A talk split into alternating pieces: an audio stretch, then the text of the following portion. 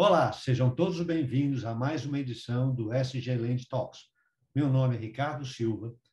O SG Land Talks tem trazido regularmente a vocês histórias e insights de profissionais de destaque em suas áreas de atuação dentro do SG. E hoje nós vamos conversar com um profissional que é uma referência em sua área de atuação.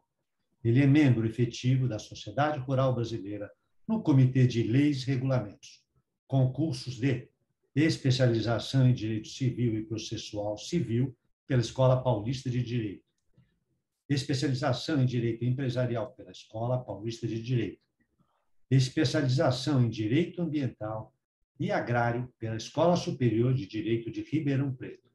Atuando há mais de 20 anos na área, o nosso convidado de hoje é Tiago Severi, sócio responsável pela área de Direito Empresarial e Comercial do agronegócio e securitário no escritório LDG Advogados. Tiago, seja muito bem-vindo. Obrigado, Ricardo. Agradeço a, a oportunidade aí. Prazer recebê-lo. Primeira pergunta que a gente sempre faz é conhecer quem é a pessoa Tiago Severo. Quem é essa pessoa e quem é esse profissional? Um pouco da sua história de vida. Vamos lá. Bom, sou advogado, né, formado em, em 2001, aqui em São Paulo. É, desde o do estágio da faculdade, advoguei no, no escritório grande, né, que é um, um, escritório grande do Rio de Janeiro, que tinha uma filial aqui em São Paulo, onde tive a oportunidade de, de aprender bastante, de conviver com, com grandes advogados, né, é, sempre atendendo ali naquela época o ramo securitário, né, seguro-saúde, a Sul América, seguro de crédito, uma multinacional francesa, a Coface, é, em 2006 é, surgiu uma oportunidade de integrar, na verdade, criar o jurídico interno da seguradora, né, que não existia. E eu acabei aceitando o desafio, fui para ser é, formatar o jurídico interno, né, da da Coface, é, onde, né, fiquei, onde eu pude ali realmente eu acho que eu aprendi muito mais do que o direito, né, porque no escritório você pensa em direito o dia inteiro, você conversa com o advogado o dia inteiro. Lá, realmente, eu reportava para a presidência, eu comecei a entender, ter a visão econômica do direito, né? A visão do empresarial realmente do direito, como que a empresa funciona, quais são as necessidades, necessidades da empresa e como eu, advogado, tenho que fazer esse mix entre o que a empresa quer, é, é, fazer o um mix jurídico, dar segurança ao negócio, mas não travar as operações, né? Ser um advogado facilitador, né? Que até na época a francesa, a Frederic Costa, que me, me entrevistou, ela usou essa frase. Ela, a primeira pergunta que ela fez na reunião, ela falou se considera dificultador ou facilitador. E eu respondi facilitador porque realmente eu acho que eu sou. Né? Eu tento fazer o negócio acontecer. É lógico que a gente coloca os riscos como advogado, porque isso é, é a nossa profissão, né?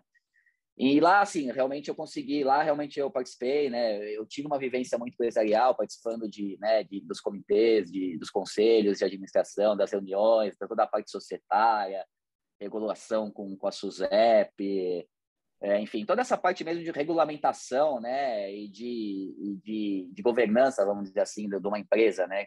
Foi, foi muito produtivo e foi muito, me somou muito, acho que, na minha carreira. Em 2006 eu saí, um projeto interno até da seguradora, deu sair, ficar terceirizado, porque eu não tinha mais para onde ir lá, né, no, no organograma da empresa, e abri meu escritório, a princípio sozinho, uma salinha lá, eu sozinho, tocando, a princípio era só seguradora. Conheci meu sócio Daniel aqui da LDG em 2012, me uni à LDG e desde lá para cá eu toco aqui a parte empresarial, né, do, do escritório, enfim toda todas essas questões e aí meu leque abriu muito que eu saí no, saí do ramo securitário e hoje eu tenho todo tipo de empresa desde o porte familiar até multinacional né? Em 2014 ou 2015 a gente abriu uma filial em Uberaba é, eu tenho família lá sempre fui para lá desde pequeno então é uma região que eu gostava muito um primo meu é fazendeiro tem uma participação de usina tem uma parte lá de aterro sanitário é um empresário bem conceituado lá vamos dizer assim né bem sucedido o filho deles formou em direito, ele falou, pô, Thiago, por que você não abre um escritório aqui, né? Você, o Luiz Antônio está se formando, eu ajudo vocês, tenho bastante contato, estou vendo que você está indo bem, né? Graças a Deus na tua carreira. E eu aceitei o desafio, a gente abriu, né? Eu, Daniel, né? Aqui é LDG, aceitou o desafio, a gente abriu essa filial em Uberaba e comecei a atender efetivamente o agronegócio. Eu já fazia algumas coisas para a Basta aqui em São Paulo, via segurador, então já entendi um pouco do mundo do agronegócio, mas não era aquele você está no campo mesmo, né, com, com o produtor rural tal. E, e de lá para cá, enfim, a gente vem, vem atendendo esse pessoal. Em 2016, meu segundo filho nasceu, eu resolvi realmente mudar para lá. Hoje eu moro em Uberaba, eu tenho um escritório aqui em São Paulo também, fico nesse mix, mas eu moro lá. E hoje, então, a gente advoga muito, né? Hoje, o meu ramo ali forte também na região é o agronegócio, né? No começo, acho que a gente vai tocar mais, mais para frente, mas só para dar uma passada, eu me assustei quando eu cheguei lá, porque, cara, o mundo da informalidade é um absurdo, assim, um cara que fatura dois bi, às vezes ele tá na pessoa física, você fala, meu, como é que pode um negócio desse, né? Eu tomei um... Hoje eu já me acostumei e a gente vê que o mercado vem mudando, né? A gente vai falar um pouquinho mais para frente, então, hoje, assim, eu estou nesse mix. A gente tem uma operação também em Goiânia, que a gente está abrindo com os parceiros desde o ano passado, que também traz bastante negócio aí do, do ramo do agro, em questão de investimento em compra e venda de fazenda, em fomento mesmo do setor, né? Então, assim, hoje o Tiago é isso. Eu sou um advogado, tenho uma especialização aí, estou me especializando cada vez mais, e aí eu acho que na prática se aprende no direito do agronegócio, mas tenho essa, essa, essa história, vamos dizer assim, né? É, e a gente falando um pouco da sua história, que a gente estava conversando um pouquinho antes, que acho que já estava no seu destino voltar para lá, como você mesmo disse, né? Você era surfista, mas a paixão pela terra você sempre teve, né? Exatamente. É, como eu tinha comentado, eu sou surfista paulista, fui aquele surfista mesmo, adolescente, mas eu sempre tive, eu sempre fui muito a Uberaba, né? Principalmente lá, aquela região é e toda vez que eu entrava no carro, que eu pegava meu carro, entrava, pegava a estrada, eu começava a chorar, cara. Eu falava, falava para minha esposa, cara, não é possível. Tem alguma coisa, alguma coisa vai me atrair. Aí eu lembro que no começo eu até tive um projeto, eu, meu projeto inicial, cara, eu vou abrir um escritório em Ribeirão para eu conseguir ficar mais próximo de Uberaba. Eu já tinha um. E aí, de repente, do nada, esse meu primo, cara, abriu, falou, cara, vem para cá, eu te ajudo. E a gente, graças a Deus, eu tô lá hoje. Assim, hoje, às vezes, final de semana eu vou lá no rancho dele, eu saio para correr, eu gosto de correr, né? É. E, cara, eu começo a correr, eu piso naquela terra eu, eu começo a lembrar disso, eu choro, porque eu falo, cara, é um sonho que se realizou, né? Que, que, e hoje aconteceu, eu tô lá, tô advogando, graças a Deus, pro setor, a gente tá crescendo. É um desafio, né? É um desafio você sair de São Paulo e mudar a tua cabeça, porque não adianta também, às vezes, coisa que você faz aqui, o nível de sofisticação você não consegue encaixar lá, não adianta. Os caras não querem, não é que nem que você não pode, mas ele, para eles é demais, né? Então a gente tem que ter essa, esse mix, mas é, é legal. É, e é uma vida mais simples, né? E, é, a vida mais simples para você, os negócios são mais simples, a sensação e a percepção que você tem, existe mais uma cooperação no campo do que. Então, é latente isso, a cooperação no campo ela é muito mais forte do que na cidade, né? que a gente, Sim. você mora em prédio, quando você mora lá em Uberaba, acredito que você conhece quase todo mundo do seu prédio. Né? Quando você mora aqui Sim. em São Paulo, você não conhece o vizinho do lado. Então, essa vida do campo, se você está disposto a, a, a, administrar isso, que não afeta nada, não muda muito, não. É só o início. Depois, acredito que você não volta mais. No teu caso, acho que você não volta mais. E se depois que você passa esse é. momento, você fala, nossa, por que não vim antes? Né? Então, é muito legal quando a gente pergunta, e cada um dos entrevistados tem passado aqui, serve como inspiração para as pessoas, principalmente para os jovens que estão vindo aí, né? Porque a tua geração é uma geração depois da minha, né? Bem depois da minha. É. E a gente vê hoje a geração muito mais competitiva, né? Você está afunilando mais ainda. E às vezes as pessoas têm um sonho e ela não vai atrás do sonho. E quando você acredita, Exatamente. o teu sonho foi sendo moldado, mas foi sendo moldado aqui em cima dos teus passos. E você olha para trás e fala: "Nossa, eu cheguei no meu sonho", como você disse. Então é muito bacana.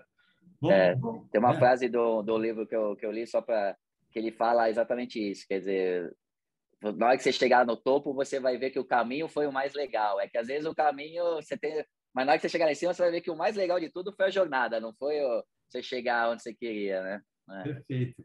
E antes de a gente entrar na segunda pergunta, você fez um comentário interessante, que você ia citar, a gente estava conversando em off, você ia citar uma, uma frase de um pai de um amigo seu, lembra?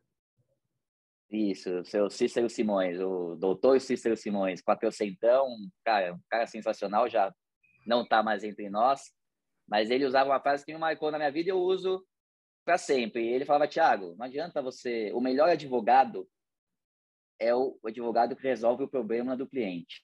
Então, isso me marcou, porque realmente não adianta você ser o PHD, doutor, mestre, se você não resolveu o problema do teu cliente, e na hora que eu fui para o mundo empresarial, eu vi isso mesmo.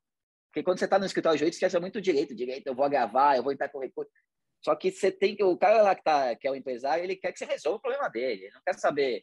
Então, é uma frase que eu uso para minha vida, e até naquele viés de ser o facilitador. É lógico que eu não, não vou ser responsável, ah, vamos fazer um negócio, não vou tomar as medidas necessárias, as garantias que cada negócio exige para resguardar o meu cliente, mas o negócio tem que, você tem que resolver. Não adianta você ficar achando o problema que, se você quiser, você inviabiliza qualquer negócio. O advogado tem esse poder também, né? De, se ele quiser, não sai nenhum negócio entre ninguém, né? A verdade é essa. por, por, isso que acho que você, você ah, bem comentou no teu início aqui da, da, da nossa conversa, né? Sou um facilitador. E sendo um facilitador, você pode contar um pouco já no dia a dia, na sua atuação, como você entende, como você vê esse nicho de mercado, o seu desenvolvimento, e aqui mais específico no agronegócio? O, bom, assim, acho que os números do agronegócio falam por si, né? É, na verdade, é o que empurra e realmente empurra o país. Eu acho que é um, é um, é um mercado extremamente promissor, que a gente vê números estratosféricos, na verdade, né? É, e, e, realmente acho que tem um futuro é o futuro do país, mas é, o futuro do mundo, na verdade, né? Sem, sem o agro a gente não vive, a grande verdade é essa, né? Uhum. É, enfim, mas o, é um setor muito, muito bom, né? E, assim, só que é um setor que realmente eu acho que aí dentro do, se a gente for entrar num viés já de ESG, é um setor que hoje, assim, é um setor que acho que é o que mais depende do meio ambiente é o, é o agro, né? Porque é o solo, é a chuva, é a água, quer dizer, se não tiver tudo isso, o setor não, não, não sobrevive, né? Mas também, por outro lado, assim, é um setor que precisa realmente de muita eu acredito, tirando as grandes empresas do setor que, que fomentam, mas é um setor que precisa de muita estruturação ainda, né? É um setor que vive muito na informalidade, é um setor que, que, que não tem, né, tirando a regulamentação ambiental, mas muitos dos empresários nem CNPJ têm, né? Mas é assim, não tem o que falar, o agronegócio é, um, é, um, é o futuro aí, né? É o, é o, é o presente, eu acho que é o futuro, mas realmente precisa olhar um pouco mais nas práticas, né? A gente tem muito desenvolvimento de tecnologia, muita pô, a tecnologia veio, acho que realmente para ficar. O Brasil que aumentou de produção nos últimos anos é impressionante, né? É, enfim, mas é é um mercado sensacional, vamos dizer assim, né? É, quando você mencionou agora tecnologia, é muito interessante, né? Como, ah, principalmente as startups têm desenvolvido e trazido para o negócio soluções fantásticas vai desde de mapeamento por drone, desde, por exemplo, nós conhecemos, eu conheci recentemente, né, no ano passado, uma menina do Rio Grande do Sul, que ela, quando teve a crise né, hídrica, no início da década passada, ela foi pesquisar e ela fez uma pesquisa, na pesquisa dela, ela identificou a porcentagem de água gasta, então, pelas cidades, pelo ser humano e pelo agro. E aí ela ficou impressionada com o volume. E ela foi identificar que o pequeno agricultor, o médio agricultor principalmente, ele não tem, às vezes, acesso a se a, a, a terra, né, ela está com a umidade necessária, ele vai mais na intuição e na vivência dele. E às vezes está regando mais ou menos. Então ela foi buscar uma solução, essa solução começou dentro da universidade. Da universidade ela acabou indo parar no Canadá como sendo a primeira menina, né, porque os meninos que iam para a final, na Copa do Mundo de Startups, e essa menina conseguiu, no ano passado, ela se destacar num concurso internacional e acabou indo parar também lá em Dubai com a gente numa competição. Então, isso que você acabou de falar é muito interessante. Eu peguei só o seu gancho aí de tecnologia, mas como ela tem contribuído no, no, no agro. E dentro desse, desse é. sentido do agro, uh, gostaria que você contasse para a gente também ah, o que você vê de inovação, como está chegando, quais são ah, informações do agronegócio que você pode trazer e dividir com a gente? É, Ricardo, assim, a gente sente muito, a gente vê muito, né, desenvolvimento de, de tecnologia, é, vamos dizer assim, limpa, né, por exemplo, energia limpa, isso de uns anos para cá está sendo muito usado, tem, tem, a gente vê muito produtor rural, por exemplo, investindo em fazendas, né, que eles chamam de fazendas solares para para gerar energia para a própria né, para gerar energia limpa para a própria propriedade, por exemplo, você citou da questão de de questão de irrigação, é, é, de irrigação, por exemplo, hoje tem grandes propriedades, quer dizer, o, o, a energia da porque um dos problemas do pivô quando você precisa irrigar uma propriedade, um sequeiro, por exemplo, é você ter a energia para aquilo é muito cara. Então hoje tem muito investimento nesse sentido. É, você vê, você vê, você vê as pessoas também, os produtores se preocupando mais, de repente até por uma demanda reversa, é, porque o, os players que estão comprando deles estão exigindo isso, do cara se preocupando em, em, em, ser um PJ, em auditar o balanço, em ter um compliance tributário. Meu, se fosse falar em compliance tributário, há cinco anos atrás para um, um, um produtor rural, ele ia mandar você passear, entendeu? Na verdade é essa, né? Então você vê que eles estão tendo que se não sei se eles se é de livre espontânea vontade, às vezes até acho que não, mas acho que o mercado está cobrando muito de quem produz e que tem que entregar na ponta para uma empresa, por exemplo, que já, já viu né, o movimento de ESG e, e, como isso vai ser um divisor de águas daqui a alguns anos em toda a sociedade, né? E no agro eu acho que às vezes até mais, cara. Como eu falei, o agro, o meio ambiente é ali. Se você não cuidar da tua terra, se o teu solo não for bem tratado, né? Hoje existe tecnologia com insumo biológico, por exemplo, que o cara ele consegue até mesmo ele consegue minimizar a produção de carbono na propriedade dele, até às vezes ter sequestro de carbono.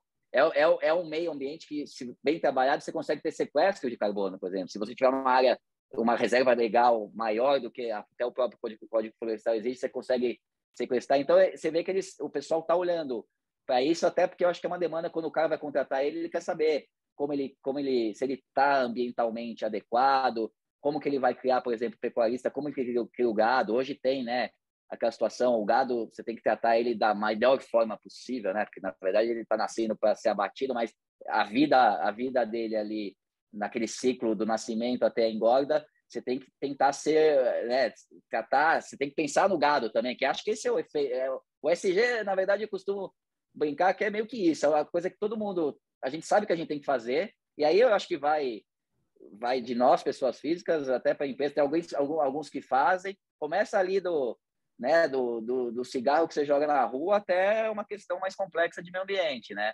Então, assim, eu vejo que tem, tem bastante demanda, por exemplo, o aterro sanitário que a gente advoga lá, é, eles, eles são muito demandados por grandes empresas que, que vão jogar jogar o, os resíduos lá, e essas empresas exigem todos os tipos de certidões, e elas gostam, né? Elas gostam de escolher a empresa que é mais ambientalmente sustentável. Então, assim, por exemplo, no nosso caso específico, na Soma Ambiental, é, foi criado do próprio churume, que é aquele resíduo do, do, do, do aterro, que se chama churume, naquela lama lá. Ele, hoje eles geram energia. Então, o aterro ele é totalmente da parte do aterro que não que não é destinada para compostagem para alocamento dos resíduos também tem uma fazenda solar que foi feita então, assim, eles olham, eles estão olhando isso porque eu acho que é até uma demanda dos grandes, falando, ó, oh, o que, que você faz aí dentro da sua propriedade? Eu quero olhar porque daqui uns anos que, né, a história desse pode ser que se você não estiver fazendo isso, você vai estar alijado do, do mercado, né, da economia circular, né, do mercado como um todo. Você vai poder, de repente, prestar serviço lá pro, pro carinha da esquina, que não vai estar nem aí se você, mas para os grandes você vai estar fora, né? Muito bacana. E dentro dessa nesse gancho que nós conversamos aqui sobre o SG, como você vê a chegada do SG Land?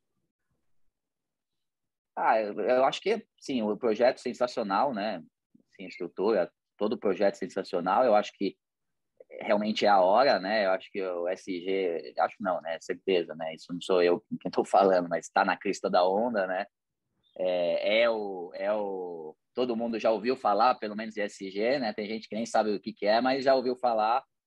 É, e eu acho que o SG Land, né, que é essa troca mesmo, eu acho que vai ser importantíssimo, porque assim é, um, é, uma, é uma alteração sistêmica, é um movimento de, de transição mesmo, né, de uma economia que alguns olham, os outros não olham, mas eu acho que todo mundo até está vindo, porque eu acho que hoje essa pauta veio okay, mexendo meio que no bolso do pessoal, porque veio lá do, ó, você que for investir, você investidor, né, a pauta começou com uma demanda para os Você tem que olhar o que o teu cara. Você não vai só olhar o, a possibilidade dele ganhar e te, te pagar o que você está investindo. Mas você tem que olhar se ele é sustentável. Você tem que olhar para esses esses pontos. E eu acho que ali vai ser um momento de troca, porque como é um momento de transição, a grande verdade é que todo mundo estuda, mas é um é uma modificação brutal, assim. Então acho que tem acho que essa troca de empresários, um do setor, outro do outro, conversando, esse tete a tete que vai acontecer, eu acho que é o momento, é importantíssimo, porque é o momento é de brainstorming mesmo. O que, que a gente vai fazer com esse SG?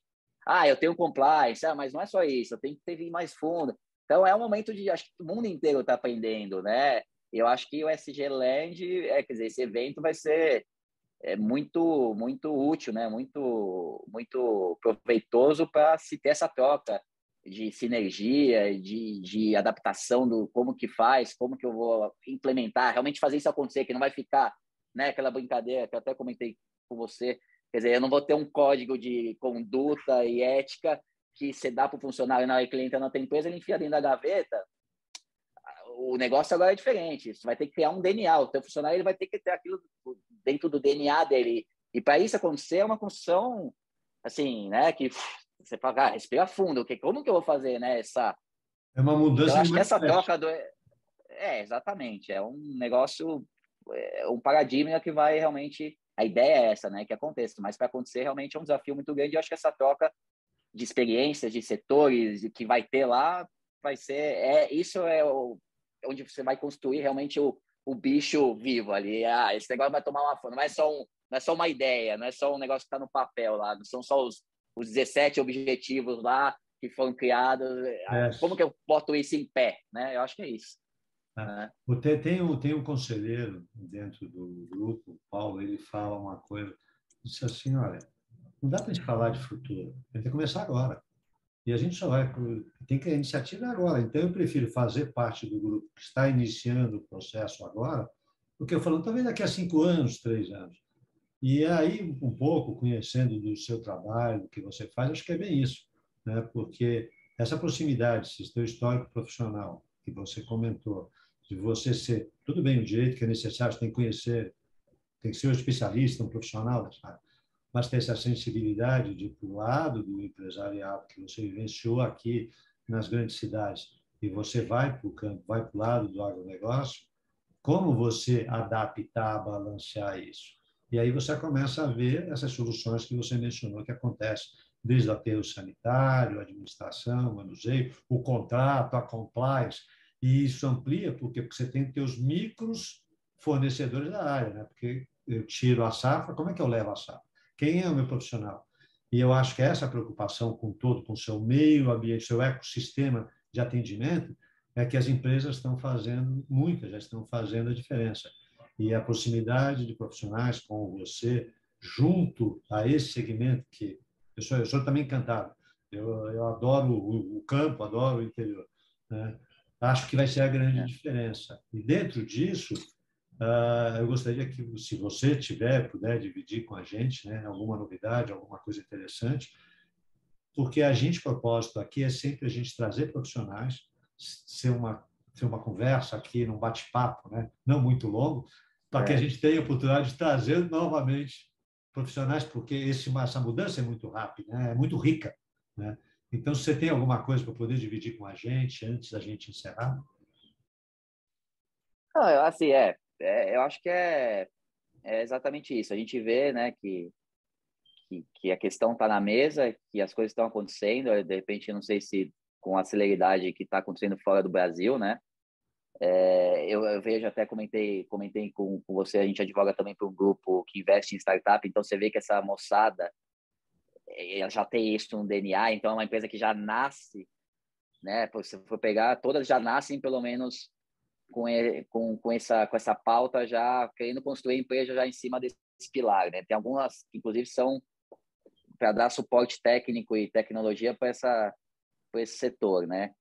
E, e assim é é isso. Eu acho que está acontecendo, que, que que vai andar e que cada um tem que tem que realmente olhar mesmo e fazer acontecer. Como você falar, ah, não vou começar agora, vou começar daqui a cinco anos. Cara, ok, mas você vai estar tá muito atrás, né? E como é uma pauta muito grande, você tem que ir construindo, é um tijolinho por cada vez e construindo. Então, é aquela história que a gente até brinca lá no interior. Quem chegar primeiro vai beber água limpa, né? Então, se você chegar primeiro, é, se você já começar a pensar e ver que isso, cara, não tem volta. Não é um negócio, ah, vamos esquecer, daqui a pouco meu, está na pauta, isso vai, já está acontecendo muito, é que o brasileiro ainda às vezes, não sei se não caiu a ficha ou caiu, né? O brasileiro às vezes acho que demora um pouco para absorver, e na hora que ele absorve, ele acaba acelerando as coisas, aí ele faz tentar fazer acontecer rápido, entendeu?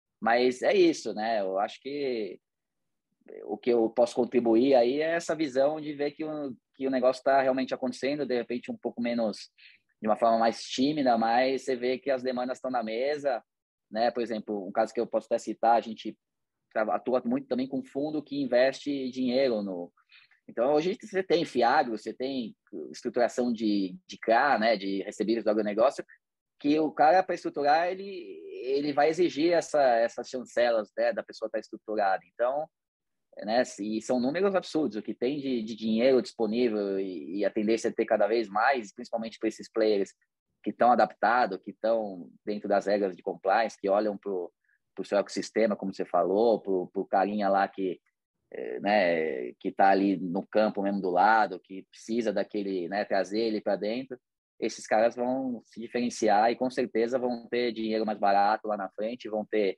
mais visibilidade, né? E, e é isso, acho que é isso. Tiago, mais uma vez, muito obrigado pelo seu tempo, de dividir um pouco a sua experiência, um pouco da sua vida profissional. Foi muito agradável o nosso bate-papo aqui. Eu espero que possamos recebê-los novamente em breve. E terminando, convido a todos a assistir a próxima edição. Em breve está chegando aí, né?